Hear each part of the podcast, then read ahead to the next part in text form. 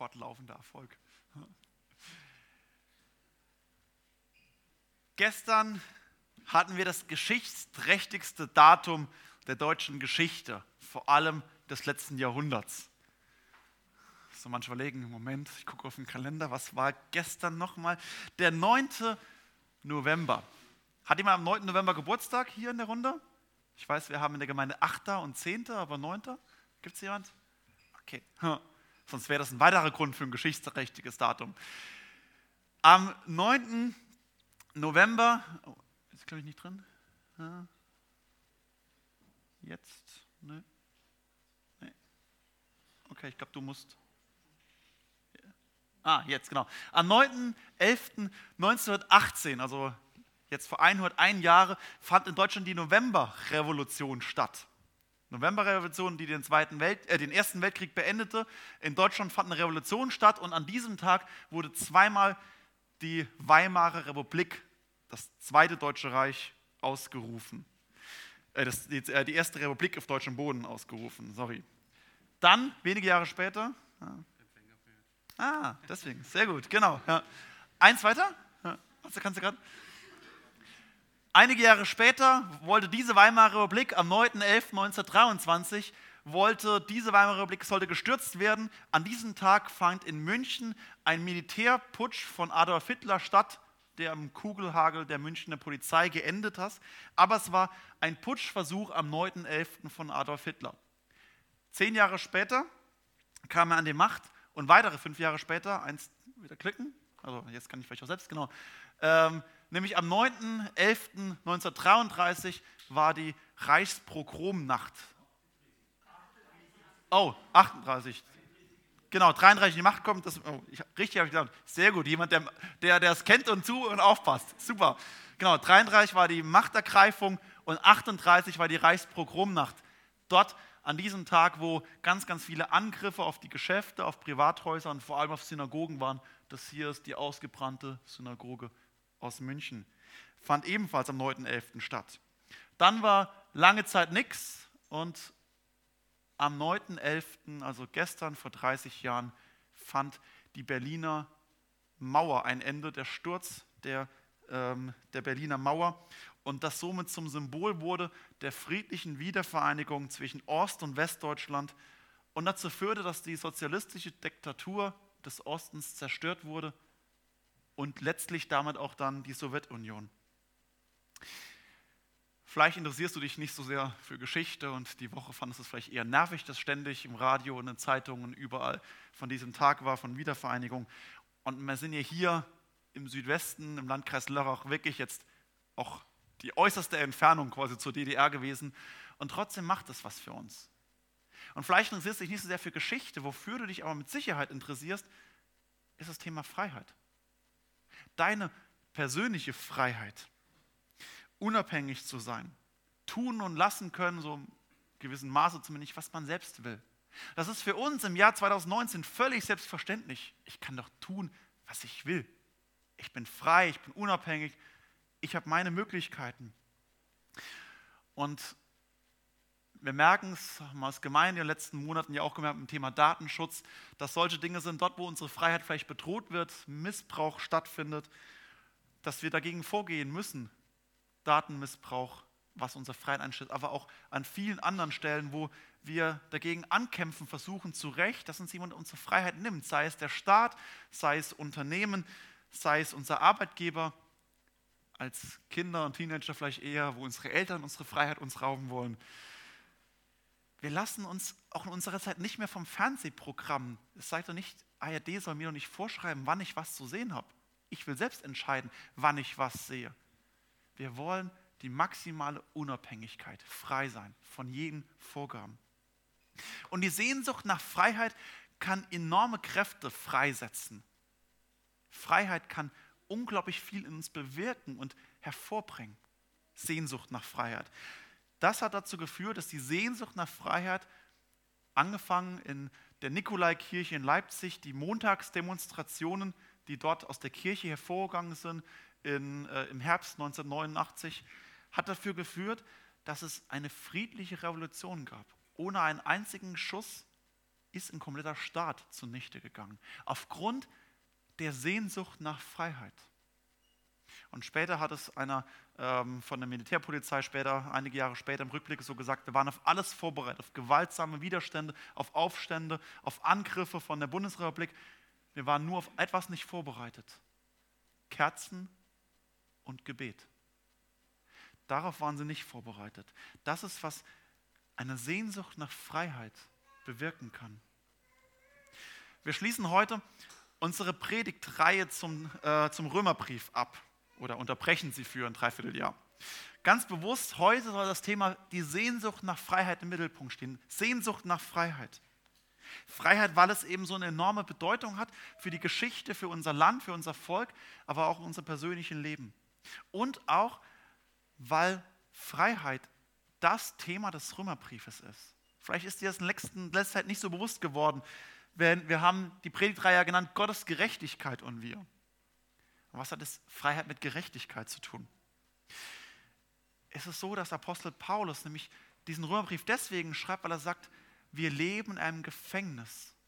Wir leben ein Gefängnis, das, was die Sünde in uns drin bewirkt, unserem Leben, unserer Welt. Und wir leben in diesem Gefängnis und wir sind dazu gezwungen, sündigen zu müssen, unfrei zu sein und unfrei zu handeln. Wir leben in einem Gefängnis, wo wir gegen Gott rebellieren müssen, weil wir gefangen sind hinter großen Stacheldrahtzaun. Und die große Botschaft des Evangeliums, der Bibel insgesamt, aber auch des Römerbriefes ist, wie kann ich frei werden aus diesem Gefängnis? Gibt es eine Freiheit, eine Gerechtigkeit? Gibt es etwas, was mich gerecht macht, in Freiheit bringt? Und da ist nämlich bewusst genau das die Thema der Heiligen Schrift der Bibel, dass Jesus Christus, als er am Kreuz von Golgatha starb, dass dort ein Befreiungsakt stattgefunden hat, dass dort etwas äh, geschehen ist, was Ketten zerreißen kann, etwas, was Mauern sprengen kann. Und dass Golgatha, das, das Kreuz, eine Freiheitsperspektive ermöglicht und eröffnet. Völlig unerwartet, so wie in den DDR. Plötzlich ist eine Mauer gesprengt und eröffnet eine andere Lebensperspektive. Es geht beim im christlichen Glauben nicht um ein bisschen Gefühlsduselei. So, fühlt sich ganz nett für mich an. Es ist schön, wenn es so ist, aber darum geht es im christlichen Glauben nicht.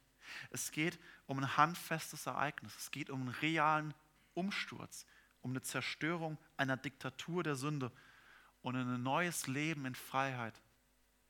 Völlig unverdient. Und deswegen will ich zum Abschluss unserer Predigtreihe diese Verse aus Römer 6, der zweite Hälfte von Kapitel 6 vorlesen, ähm, nämlich äh, die Verse 15 bis 23. Dort schreibt Paulus, wie nun? Sollen wir sündigen, weil wir nicht unter dem Gesetz, sondern unter der Gnade sind? Das sei ferne. Wisst ihr nicht, wem ihr euch zu Knechten macht, um ihm zu gehorchen, dessen Knechte seid ihr und müsst ihm gehorsam sein? Es sei der Sünde zum Tode oder dem Gehorsam zur Gerechtigkeit. Gott aber sei gedankt, dass ihr Knechte der Sünde gewesen seid, aber nun von Herzen gehorsam geworden der Gestalt der Lehre, der ihr ergeben seid. Denn indem ihr nun frei geworden seid von der Sünde, seid ihr Knechte geworden der Gerechtigkeit. Ich muss menschlich davon reden, um der Schwachheit eures Fleisches willen wie ihr eure Kleider hingegeben habt, an den Dienst der Unreinheit und Ungerechtigkeit, zu immer neuer Ungerechtigkeit, so gebt nun eure Glieder hin an den Dienst der Gerechtigkeit, dass sie heilig werden. Denn als ihr Knechte der Sünde wart, da wart ihr frei von der Gerechtigkeit. Was hattet ihr damals für Frucht? Solche, der ihr euch jetzt schämt. Denn das Ende derselben ist der Tod. Nun aber, da ihr von der Sünde frei und Gottes Knechte geworden seid, habt ihr darin eure Frucht, dass ihr heilig werdet. Das Ende aber ist das ewige Leben. Denn der Sünde sollt ist der Tod. Die Gabe Gottes aber ist das ewige Leben in Christus Jesus, unserem Herrn.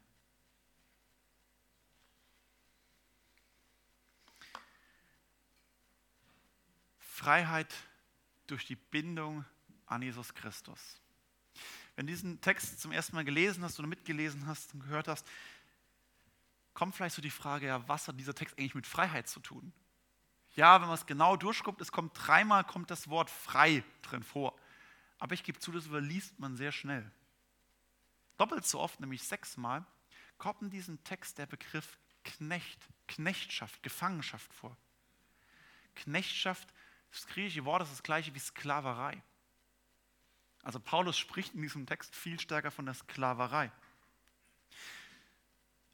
Und das ist implizit ja doch von Freiheit. Denn ein Sklave, eine Knechtschaft, jemand, der ein Sklave ist, wird ja genau das beschrieben, was er nicht hat. Ein Sklave ist nicht frei, er ist gefangen. Deswegen macht die fehlende Freiheit den Inbegriff seines Lebens aus. Er ist ein Sklave. Und Paulus überträgt nun diesen Gedanke, er kommt von der Negativfolie, was Knechtschaft ist, versucht er im Positiven zu beschreiben, was Freiheit ist. Die Menschen in der DDR, die in der DDR gelebt haben, viele Jahre und von der Stasi überwacht wurden, wo selbst im engsten Freundeskreis Spitzel von der Stasi waren, wo man genau aufpassen musste, was man selbst zu Hause sagt, weil alles verwandt war. Oder viele von denen, die viele Jahre in Gefängnissen der Stasi leben mussten, die wissen heute sehr genau, was der Unterschied ist zur Freiheit, zum Leben in der Bundesrepublik. Und ich habe in der vergangenen Woche viele Berichte darüber gelesen von Menschen, die diesen Umsturz auch erlebt haben. Und wo aber schreiben, in allem Problem, das, was wir heute auch haben unserem Staat, die, die wirklich gelitten haben, wo wirklich die Unfreiheit erlebt haben, die wissen, was die Freiheit ist und wissen, was sie jetzt haben. Wer Unfreiheit kennt und erlebt hat, weiß, was wirkliche Freiheit ist. Und in Vers 16 beginnt Paulus hier mit einer Definition von Freiheit, die erstmal gar nicht so wirkt wie eine Definition von Freiheit. Er schreibt, wisst ihr nicht, wem ihr euch zu Knechten macht, um ihm zu gehorchen, dessen Knechte seid ihr und müsst ihm gehorsam sein, es sei der Sünde zum Tod oder dem Gehorsam zur Gerechtigkeit. Paulus hat hier ein anderes Freiheitsverständnis wie das, was wir oft meinen zu haben. Denn die Frage ist ja, was ist Freiheit? Und ganz oft so im ersten Moment, wenn man sagt, ja, was ist Freiheit, würden wahrscheinlich wir denken oder sagen, ja, ich kann tun und lassen, was ich will. Frei zu sein von jeglichen Zwängen, frei zu sein von allem, was mir irgendwas vorschreiben will. Ich bin völlig frei. Aber ist das Freiheit? Freiheit ist niemals eine völlige Freiheit. Dieses Ich kann tun lassen, was ich will, ist nicht Freiheit, sondern Anarchie, Gesetzlosigkeit. Und bei einer Anarchie regiert immer der, der die größte Kraft hat, die meisten Mittel, das meiste Geld oder die meiste Macht. Eine Anarchie führt immer zu einer Diktatur. Anarchie führt immer ins Chaos immer in die Unfreiheit, obwohl, obwohl sie anfängt mit dem Kampf für die Freiheit. Und das ist so, dass es immer wieder dahin kommt, dass die Zerstörung der Freiheit im Namen der Freiheit. Anarchie bedeutet Zerstörung der Freiheit im Namen der Freiheit. Ganz, ganz viele Ideologien, die wir heute haben, gesellschaftlich, ganz, ganz viele Sachen, die wir in den Medien haben, von, von Gender, von Öko-Thema. Vieles davon, was an Ideologie dran ist, handelt nach diesem Motto. Also wir würden es nicht zugeben, aber vieles zerstört letztlich Freiheit, um eigentlich, kommt, tritt auf im Namen der Freiheit, aber letztlich soll damit Freiheit zerstört werden. Von den Menschen in der DDR, von dem Mauerfall können wir genau das lernen, dass eine Freiheit nicht die Anarchie bedeutet. Der Umsturz bedeutet nicht, alles ist vorbei, sondern die DDR hat erlebt, Freiheit bedeutet ein Systemwechsel. Von einem System, was Unfreiheit, Gefängnis bedeutet, zu einem System, was Freiheit ermöglicht. Aber ich lebe immer noch in einem System. Es ist nicht eine Anarchie, sondern Freiheit bedeutet, ich lebe in einem System, was Freiheit ermöglicht. Aber ich bin nicht völlig unabhängig. Ich kann nicht tun und lassen, was ich will. Ich bin immer noch so sagt es Paulus, ein Knecht, immer noch gebunden. Aber die Frage ist, ob diese Bindung ins Gefängnis, in die Gefangenschaft führt oder diese Bindung in die Freiheit führt. Paulus definiert hier Gefängnis anders als, der, als ein Unrechtsstaat. Er bezeichnet die Sünde als ein Gefängnis. Etwas, was uns gefangen hält. Und Sünde vor allem ganz real das, wo wir merken, wo unsere Sehnsüchte gefangen sind. Sünde entspringt in unserem Herzen. Davon waren die Reformatoren zutiefst überzeugt. Sünde ist nicht erst das, was um uns herum an böser Welt oder an Staat oder was auch immer existiert. Nein, Sünde kommt aus unserem Herzen heraus. Bei Sehnsüchten, bei unserem Verhalten, das, was mich gefangen hält, was mich leitet und was mich täglich steuert. Die Sehnsucht nach Freiheit, ist es nicht so sehr, sondern viel stärker die Sehnsucht nach Befriedigung von Wünschen, nach Konsum, nach Ablenkung, nach Bespaßung, die Sehnsucht nach Größe und nach Anerkennung. Täglich sind wir gesteuert von Sehnsüchten. Und dadurch leben wir oft auch in einem Gefängnis von tiefen, unerfüllten Sehnsüchten. Ich wünsche mir mehr. Ich wünsche, dass das und das anders wäre. Und wie oft zerreißt uns innerlich unerfüllte Sehnsüchte. Paulus macht hier einen Aufruf und sagt, werde frei. Finde echte Freiheit. Eine echte Freiheit gerade in der Bindung an Jesus Christus. Freiheit durch die Bindung an den, der Freiheit ermöglicht. Paulus geht hier die, Sklave, äh, geht hier die Knechtschaft an, an, die Bindung an Gott nicht als Sklaverei, nicht als negative äh, Sklaverei ansehen, sondern eben im Gegenteil, die Bindung an Christus als Freiheit. Das wird im Vers 18 deutlich. Ähm, oh, den Vers habe ich übersprungen, Vers 18, genau. Ähm, Vers 22. Nun aber, da ihr von der Sünde frei und Gottes Knechte geworden seid. Für Paulus sagt, ja, es ist eine Bindung an Gott. Aber nun aber, da ihr von der Sünde frei und Gottes Knechte geworden seid, habt ihr eure Frucht darin, dass ihr heilig werdet. Das Ende aber ist das ewige Leben. Freiheit, wenn du dich nach Freiheit sehnst, wenn du gebunden bist oder dich gebunden erlebst, und das kann ganz unterschiedliche Dinge sein, gebunden durch Süchte, gebunden durch Tabak, Alkohol, Cannabis oder gebunden nach unerfüllten Sehnsüchten, nach einem Partner, nach einem anderen Partner, nach, einem, nach besseren Partnern, nach einer erfüllten Sexualität, nach mehr Geld, nach einem besseren Arbeitsplatz, nach Freunden, nach Stabilität, nach Gesundheit und, und, und. Viele Sehnsüchte, die in uns drin sind und oft auch ganz real sind und auch nicht schlecht. Aber viele Sehnsüchte sind in uns drin, die uns anleiten und die uns gefangen halten. Und wenn du gebunden bist und du merkst, dass diese Sehnsüchte dich auffressen, findest du echte Freiheit nur in der Bindung an Jesus Christus. Je mehr du ihm gehörst, je mehr dein Herz ihm gehört, je mehr dein Leben übergeht an die Bindung an ihn, wo dein Herz und dein Verstand ihm gehören, dass du erleben, dass dein Herz und dein Verstand und dein Leben Stück für Stück Heilung findet. Paulus sagt es hier, du wirst heil werden. Frucht bringen, ihr dass ihr heilig werdet, geheilt werdet. Dein Leben kann ohne diese Sehnsüchte und Süchte viel, viel mehr Frucht bringen. Ja, eigentlich erst wirklich Frucht bringen. Einen wirklichen Sinn und Ziel. Denn wenn wir gesteuert sind, angetrieben sind von Motivatoren, von Sehnsüchten, sind wir immer gefangen, bis sich unsere Sehnsüchte allein an diesen Herrn und Erlöser richten. Und wir unsere Sehnsüchte zu ihm bringen und von dort Heilung erfahren. Die vielleicht erstmal gar nichts in unserem Leben ändert und wir sind vielleicht immer noch in ungesunden Strukturen drin.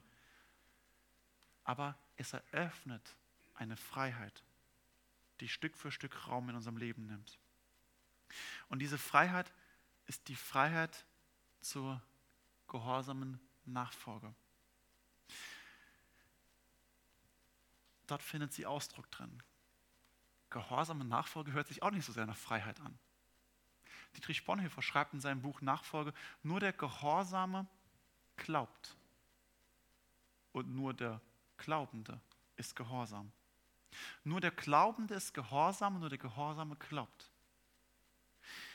Ich habe diese Woche ein sehr ernstes Wörtchen mit meinem Sohn Elia reden müssen. Ähm, also mein Sohn ist jetzt ein Dreiviertel und äh, für die, die Kinder in diesem Alter hatten oder haben, merken, dass so das Alter, wo sie die Trotzphase anfängt und ich musste ein sehr, sehr ernstes Wörtchen mit meinem Sohn reden und ihm sagen, hey, du musst auf Mama und Papa hören. Das geht nicht, dass du das machst, wenn wir sagen nein.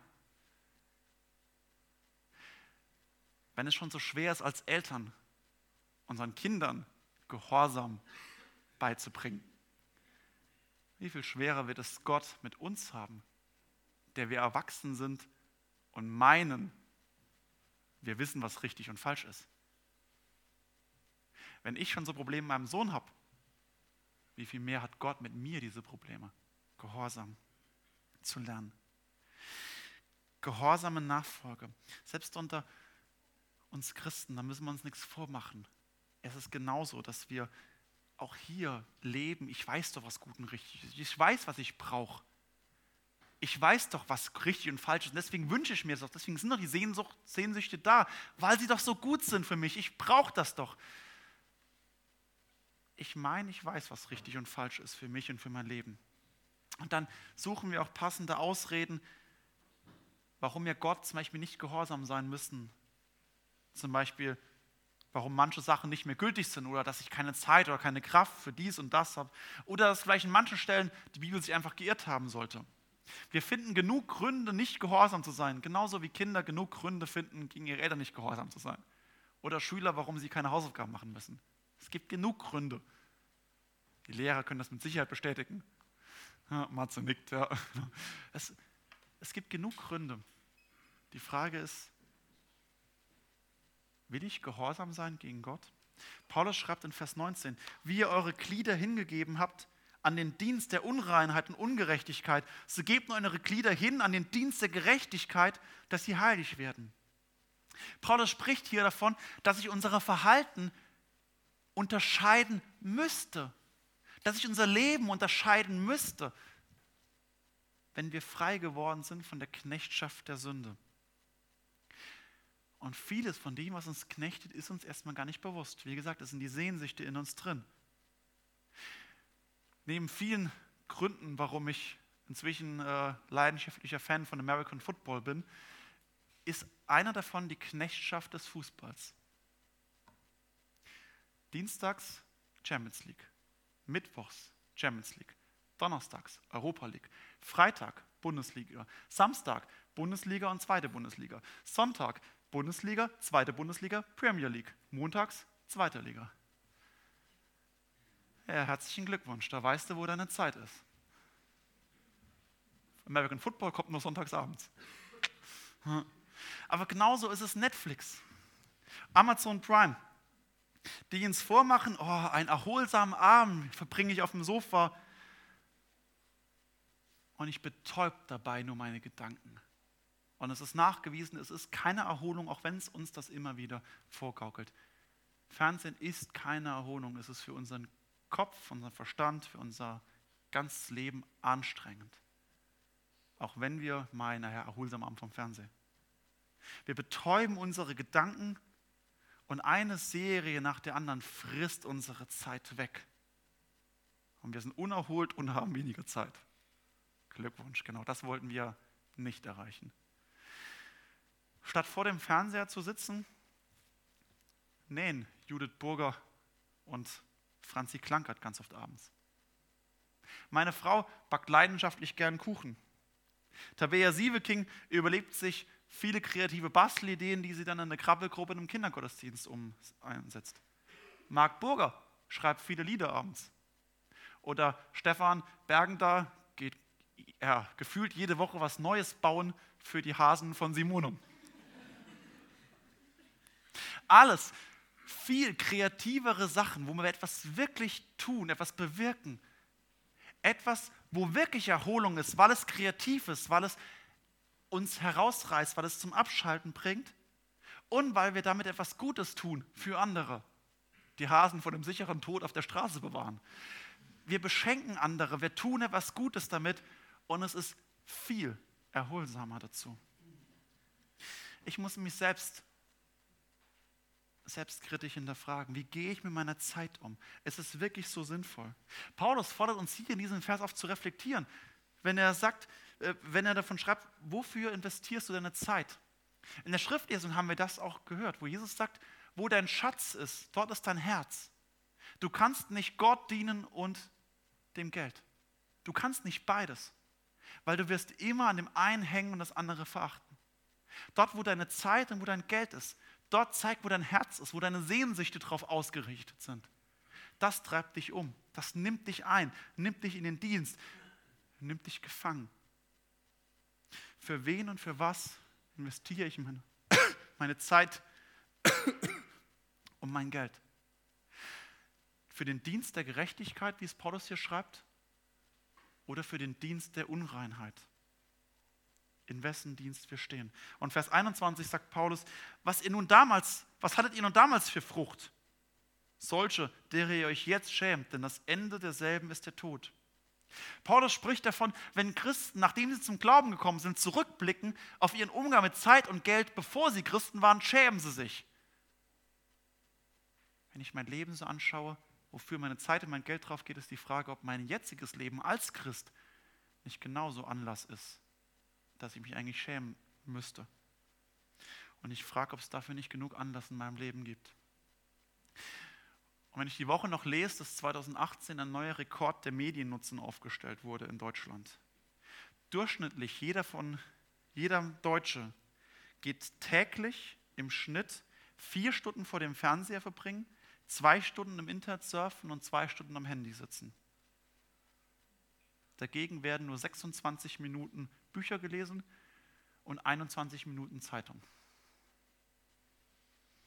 Acht Stunden Handy, Internet, am Laptop und Fernseher.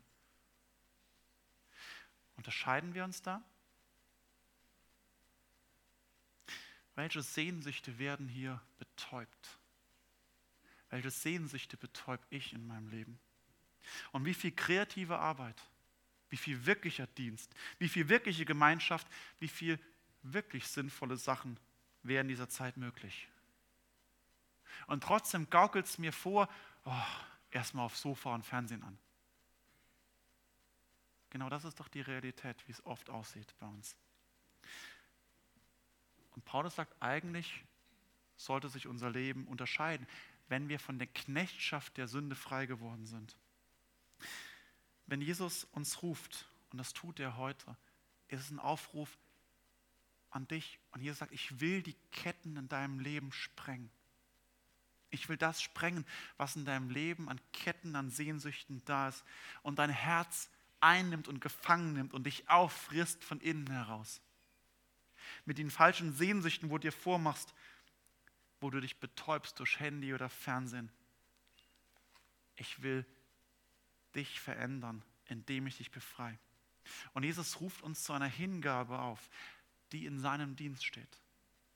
Denn so sehr steht dieses Versprechen, wenn wir ihm nachfolgen, wenn wir uns an ihm binden, wenn wir gehorsam ihm sind, ist das nämlich keine weitere Last und keine weitere Kette, sondern je länger, je mehr wird dort die eigentliche Freiheit entstehen. Eine eigentliche Freiheit, durch die Bindung an ihn geschieht.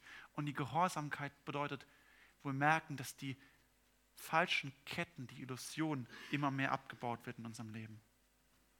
Wenn du dich nach Erholung sehnst und Erfüllung wünschst in deinem Leben, so liegt das Geheimnis vielleicht in weniger Netflix und in mehr Hauskreis. Vielleicht in weniger Smartphone und mehr Mitarbeiter im Kindergottesdienst. Vielleicht in weniger Internet und mehr heiliger Schrift. Aber unser Denken, unsere Medien, unser Herz ist das, was uns vorgaukelt. Das andere wäre viel entspannender und erfüllender. Unser Herz, weil es verloren ist, sehnt sich nach den Ketten weil die Ketten die Sicherheit vorgaukeln und nicht die wahre Freiheit und Erholung. Unser Herz, unsere Sehnsüchte müssen erlöst werden. Tu, was immer du tun musst, um mehr Zeit für die Heilige Schrift zu haben, um mehr Zeit für Jesus Christus zu haben. Schalt den Fernseher aus, schalt das Handy aus, schalt die Musik im Hintergrund aus und öffne dieses Buch. Schalt alles aus, um dieses Buch zu öffnen. Tu, was immer du tun musst und fang an, dich von der Illusion der Freiheit, von den Ketten zu befreien, um wirklich anzukämpfen für eine echte, für eine wirkliche Freiheit, die Frucht bringt. Letzte Woche, wenige Verse zuvor, hat Paulus in Vers 12 gesagt, solange nun die Sünde, so lasst nun die Sünde nicht herrschen in eurem sterblichen Leibe und leistet seinen Begierden keinen Gehorsam. Gibt der Sünde, gibt der falschen Illusion keine Macht in eurem Leben. Warum? Nicht, weil Gott ein Spielverderber ist und sagt, ja, du darfst keinen Amazon Prime gucken. Quatsch. Nein, weil er sagt, ich habe etwas, was viel mehr für dich ist. Und wenn du falsch gebunden bist, bist du auf dem Abweg. Denn der Sünde Sold ist der Tod. Die Gabe Gottes aber ist das ewige Leben in Christus Jesus, unserem Herrn. Die Sehnsüchte und Begierden, nach denen unser Herz so oft verlangt, unser Verstand sich danach sehnt, führen uns in eine Unfreiheit und noch viel tiefere Ketten herein, in viel tiefere Abhängigkeit, weil wir ihnen gehorchen, gehorchen müssen. Und deswegen gibt es, es gibt auch keine neutrale Mitte. Jesus sagt, ihr könnt nicht Gott dienen oder dem Geld es gibt kein Neutral. Es ist immer die Frage, in welchem System bin ich? DDR oder BRD? Es gibt keinen, wir machen eine Anarchiestaat zwischendrin. Das wäre eine Illusion. Nämlich die Ketten der Knechtschaft, die Ketten der Unfreiheit führen nämlich in den Tod. Hier in diesem Leben, in der Gefangenschaft, und wir werden Stück für Stück aufgefressen von unseren Sehnsüchten, und sie müssen dann nur noch viel stärker betäubt werden. Oder in eine wirkliche Freiheit, wo, ich nicht zu, wo mein Leben nicht glänzend läuft, aber wo ich von der Freiheit lebe, an der Bindung an Jesus Christus. Diese Freiheit hat die Perspektive eines ewigen Lebens. Und von diesem Hintergrund wird eben deutlich, was Paulus hier meint, wenn er sagt, dass Freiheit durch die Bindung an Jesus Christus geschieht und die Bindung an die Nachfolge. Bindung an Christus und die Nachfolge sind nicht leicht. Und doch führt uns diese Nachfolge allein in die Freiheit und zu einer wirklichen Erfüllung. Bereits, dass in diesem Welt Ketten gesprengt werden, im Alltag heute wir wirklichen Frieden finden.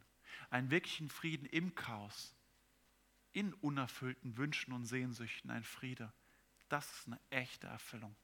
Wenn ich weiß, ich bin mit meinem Geld, meiner Familie, mit mir selbst, mit meiner Arbeit, mit was auch immer unzufrieden, aber ich habe Frieden in Gott.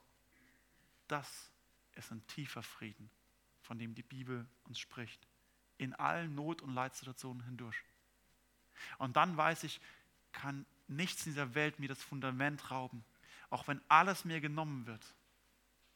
Luther hat in dem Reformationslied geschrieben, nehmen Sie den Leib, Kind, eher Gut und Weib lass fahren dahin, sie haben keinen Gewinn. Das Reich muss uns doch bleiben. Wenn ich an, gebunden bin an Jesus Christus, dann kann mir alles genommen werden. Meine Gesundheit, meine Frau, mein Kind, meine Ehre, mein Besitz. Wenn ich an Christus gebunden bin, kann ich das alles loslassen, weil ich weiß, mein Leben ist auf einem Fundament, das Reich, das uns verheißen ist, bleibt und hält. Und es ist die größte Freiheit und die größte Perspektive, die Bindung an Jesus Christus. Dann, wenn er wiederkommt oder wenn wir sterben, bei ihm zu sein, in der ewigen Freiheit und nicht in der ewigen Verlorenheit, in den ewigen Ketten zu verbleiben. Die Sehnsucht nach Freiheit kann enorme Kräfte freisetzen. Unser Land hat das vor 30 Jahren erlebt. Und wenn du anfängst, deine Sehnsüchte zu benennen, aber deine Sehnsüchte zum Kreuz zu bringen und sagen, Jesus, danach sehne ich mich. Vielleicht ist es ein guter Wunsch, vielleicht aber auch falscher Wunsch. Ich bringe ihn zu dir. Fang an, dich davon zu lösen, von der Bindung an die Sehnsüchte und bring sie an, zu Christus. Dort wirst du Freiheit erleben. Dort von ihm her wirst du erleben, dass er dir Sehnsüchte stillen kann Veränderung schenken kann und eine echte Freiheit, die nur durch ihn kommt. Amen.